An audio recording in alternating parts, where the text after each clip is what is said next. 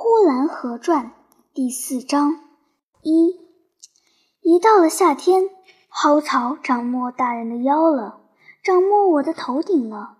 黄狗进去，连个影儿也看不见了。夜里一刮起风来，蒿草就唰啦唰啦的响着。因为满院子都是蒿草，所以那响声就特别大，成群结队的就响起来了。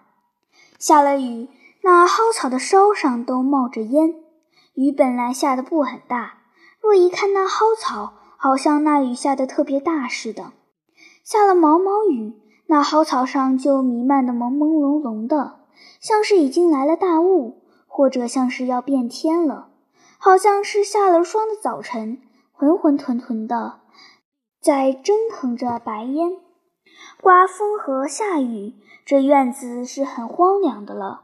就是晴天，多大的太阳照在这上空。这院子也一样是荒凉的，没有什么显眼耀目的装饰，没有用人工设置过的一点痕迹，什么都是任其自然，愿意东就东，愿意西就西。若是纯然能够做到这样，倒也保存了原始的风景。倒不对的，这算什么风景呢？东边堆着一堆朽木头，西边扔着一片乱柴火。左门旁边排着一大片旧砖头，右门边晒着一片沙泥土。沙泥土是厨子拿来搭炉柱的，搭好了炉柱，泥土就扔在门边了。若问他还有什么用处吗？我想他也不知道，不过忘了就是。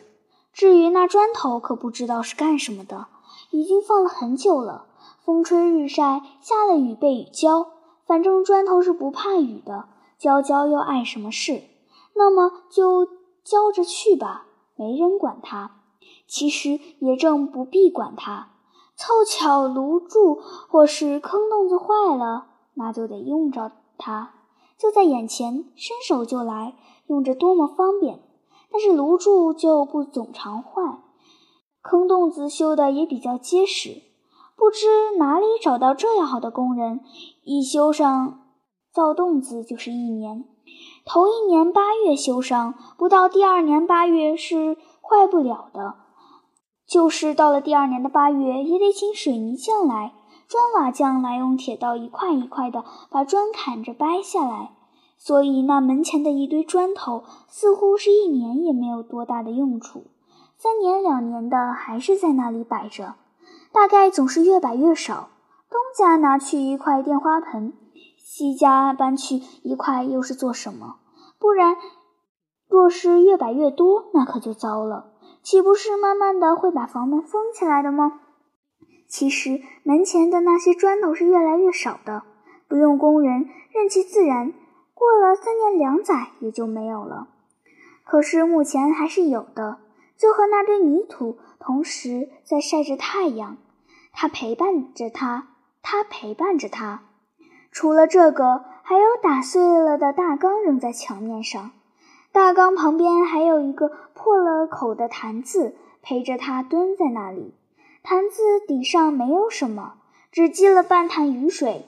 用手攀着坛子边一摇动，那水里有很多的活物，会上下跑的，似鱼非鱼，似虫非虫，我不认识。再看那勉强站着的，几乎是站不住了的，已经被打碎了的大缸。那缸里面可是什么也没有。其实不能够说那是里边，本来这缸已经破了肚子，谈不到什么里边外边的，就简称缸渣吧。这缸渣上什么也没有，光滑可爱，用手一拍还会发响。小的时候就总喜欢到旁边去搬一搬，一搬就不得了了。在这钢擦的下边有无数的潮虫，吓得赶快就跑，跑得很远的，站在那里回头看着，看了一会儿，那潮虫乱跑一阵，又回到那钢渣的下边去了。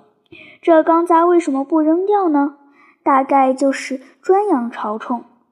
和这钢渣相对着，还扣着一个猪槽子，那猪槽子已经腐朽了，不知扣了多少年，槽子底上长了不少蘑菇。黑深深的，那是些小蘑菇，看样子大概吃不得。不知长着做什么。靠着槽子的旁边就睡着一柄生锈的铁犁头。说也奇怪，我家里的东西都是成对的、成双的，没有单个的。砖头晒太阳就有泥土来陪着，有破坛子就有破大缸，有猪槽子就有铁犁头，像是他们都配了对，结了婚，而且各自都有新生命送到世界上来。比方缸子里的似鱼非鱼，大缸下面的潮虫，猪槽子上面的蘑菇等等。不知为什么，这铁犁头却看不出什么新生命来，而是全体腐烂下去了。什么也不生，什么也不长，全体黄澄澄的，用手一触就往下掉沫。虽然它本质是铁的，但沦落到今天，就完全像黄泥做的一样，就像要瘫了的样子。比起他的同伴那木桃子来，真是远差千里。见愧见愧！这犁头，假若是人的话，一定要流泪大哭。我的体质比你们都好啊。怎么今天衰弱到了这个样子？他不但他自己衰弱发黄，一下了雨，他那满身的黄色的色素还跟着雨水流到别人的身上去。那猪槽子的半边已经被染黄了，那黄色的水流还一直流到很远。